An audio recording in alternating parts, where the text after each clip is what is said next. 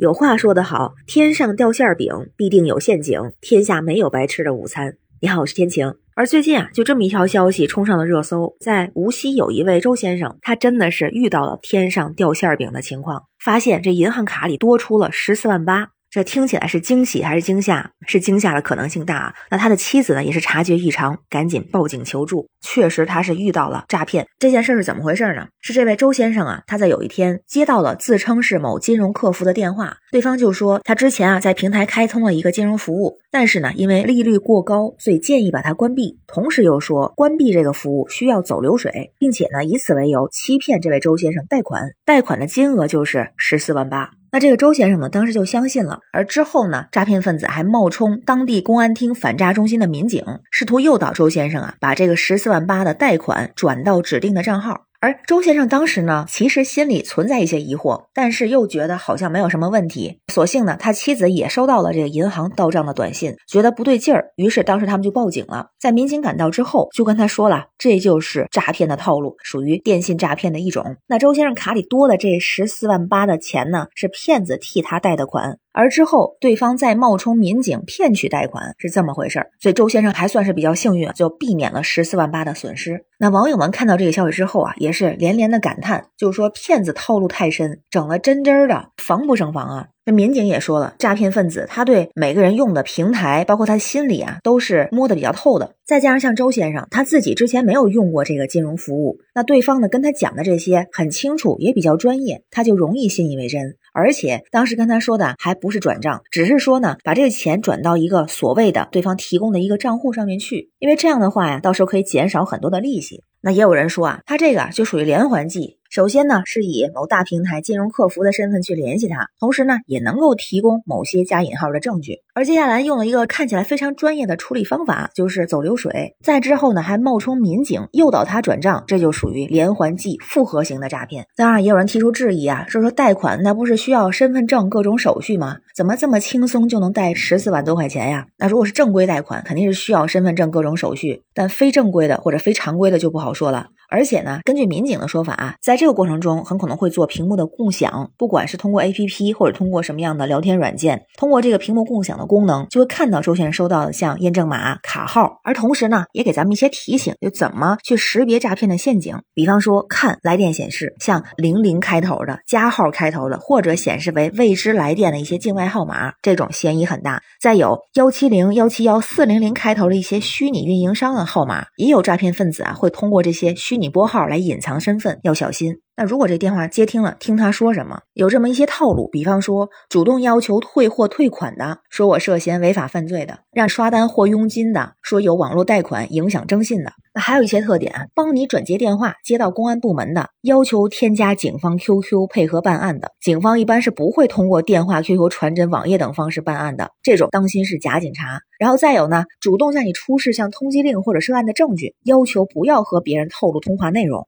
或者保证周边安静，没有人听到电话。点陌生链接或者扫陌生的二维码，输入验证码，重办银行卡，把钱转入所谓的安全账户。而其中有一个非常明显特点，就是无论如何都会提到钱。但凡符合以上任何一点特征，谈钱就是骗。也希望我们都能像新闻中这位周先生，特别是他的妻子那样，有这种警惕性，关键时刻及时报警，加强对电话诈骗的认识和防范，保护好自己的财产安全。那关于新闻中的事儿，不知道您是怎么看？欢迎在评论区留言，咱们一块儿聊。我是天晴，这里是雨过天晴，欢迎关注主播天晴。感谢您的订阅、点赞、留言和分享，感谢月票支持，让我们一起加油，让我们的生活更加安心和安全。